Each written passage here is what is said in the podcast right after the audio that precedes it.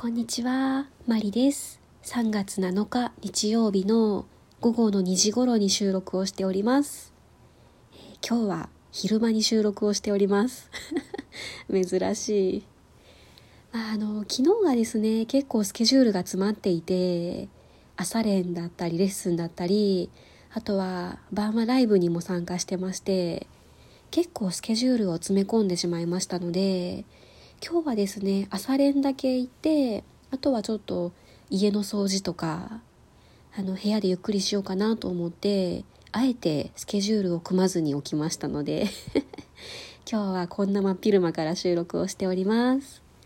えー恒例のギフトのお礼を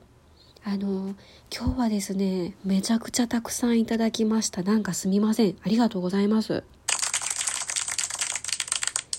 やそうなんですよ。昨日出したトークが100回記念だったので100回おめでとうございますっていう感じでメッセージも皆さんから頂戴しましたしありがとうございます。えーっとギフトはですね指ハートを2つと、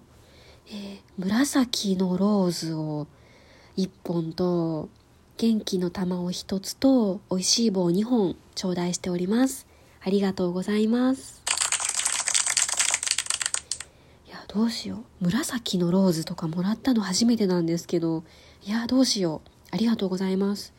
あのこのローズをくださった方も配信されてるのであのちょっと記念のタイミングで私もお返しをさせていただこうと思っております。ありがとうございます。あとはメッセージもいただきました。100話おめでとうございます。生ふみこ先生羨ましい。私もいつかライブに行けたらいいなと思っています。というのが一つ。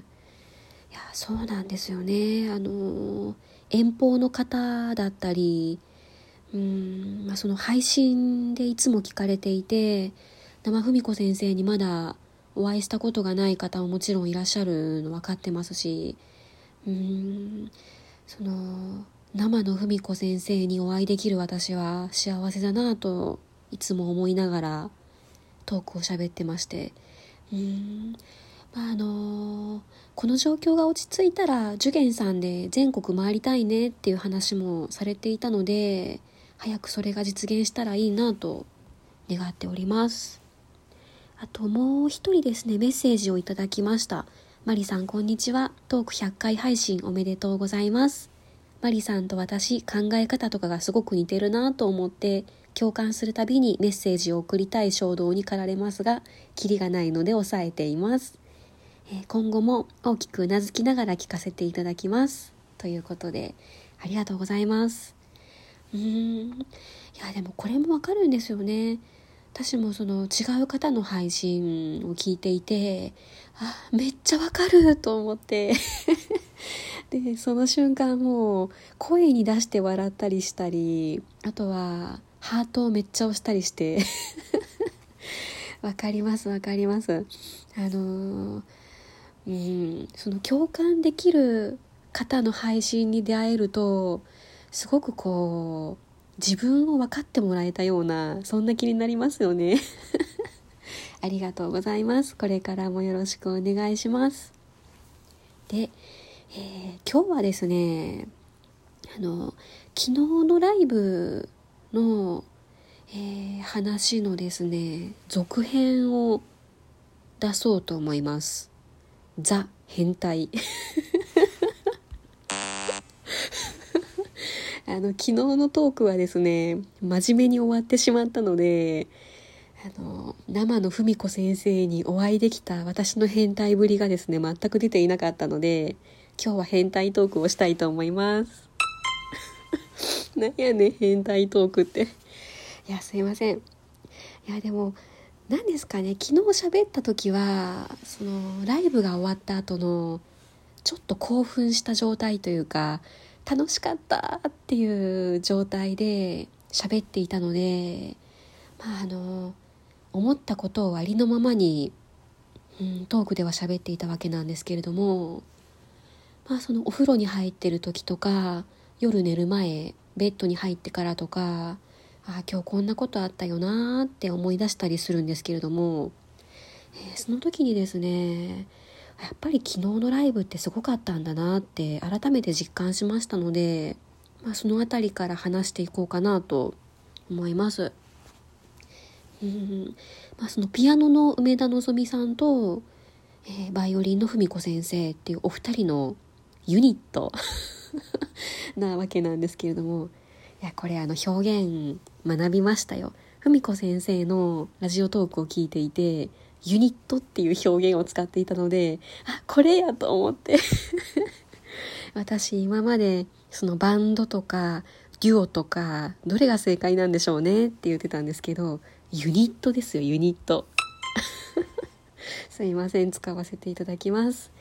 そのお二人のユニットを見てましてですねあの YouTube で見られていた方はちょっと声まで聞こえていたかどうかわかんないんですけれども、えー、文子先生がまあうん何ですかねそのリハーサルなしで本番スタートしてたんですけれどもじゃあまあやってみるわっていう感じでさらっとおっしゃってでピアノの梅田さんも「うんふみちゃんのしたいようにやっていいよ」っていう感じであのそんな感じのお二人の掛け合いが実はあったんですね。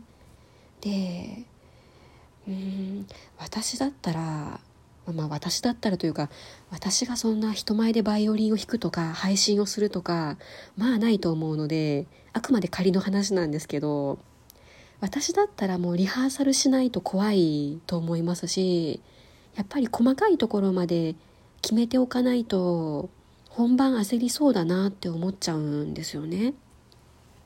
でそれをリハーサルなしでいきなりの本番でアドリブでされてるって。で文子先生がその好きにやっていてちゃんとピアノの梅田さんがそれに合わせてくるっていう。いやまあ、そのお互いの信頼関係がないと無理だなと思いましたし何度も一緒にやってるからこその安心感みたいなものもあると思いますしとはその臨機応変というかね起点を聞かせるっていうのも必要になってくると思いますしうん。あとはお互いのアドリブ力を信じてるっていう何ですかねこのなんか見えない絆的な 表現合ってるかな。あでもあのー、うんお互いがお互い失敗すると思ってないっていう絶妙な安心感があったんですよね。いやすごいなーって思いましたね。うん。あのお互いその文子先生はバイオリンの先生でやってますし梅田さんもピアノの先生で多分されてる感じなんですよね。うん。やっぱりプロ意識というかさすがだなって思いましたね。であの今から変態を出していくわけなんですけれども。えー、昨日はですね文子グッズのパーカー着ていきました。上からかぶる方です、えー、私が頼んだのはですね文子猫のあの何ですかね胸元に大きいにゃんこのデザインが入ってるパーカーなんですけれども、えー、それをですね頑張って乾かして着ていきました。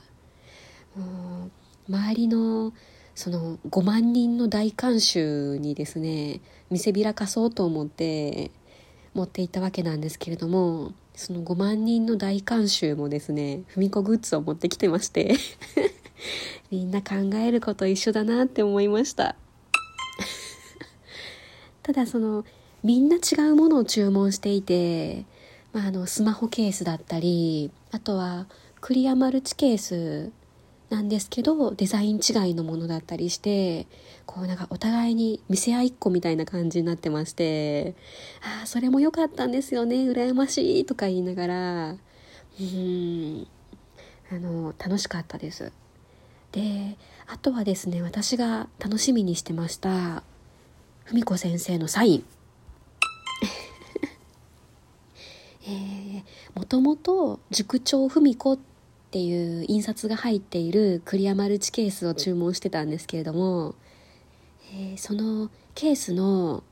えー、その塾長文子って書いてあるすぐ下にですね「マリ」って自分の名前を書いて持っていきました。で文子先生にマジックを一緒に渡して「サインお願いします」っていう感じでサインをしていただきました。えー、文子先生のサインが私よりも下に来るなんてことはありえないので、え、その昨日書いてくださった文子先生のサインは一番上です。なので上から「文子先生文子先生私」っていう感じで名前が書いてあって これを落としたら本当に誰のものか分かんないですよね。まああの大丈夫です。落とすことはありません。私が文子グッズを落とすなんてえそんなことはしませんよ。大丈夫です。であとですねあの YouTube のライブとかが切れた後皆さんは見えてなかったと思うんですけれどもその昨日のライブが終わった後ですね文子先生とそのピアノの梅田さんがですねそのテーブルの方にいらしてくださってでその会場に来ていた皆さんとお話ししてくださったんですよね。でなんと私の目の前の席に文子先生が。あえどうしよう。真正面ですよ。キャー。うん。あのセラバーケントのテーブルって結構狭いというかちっちゃいテーブルなのでふみこ先生との距離1メーターぐらい。あドキドキでした。無理でした。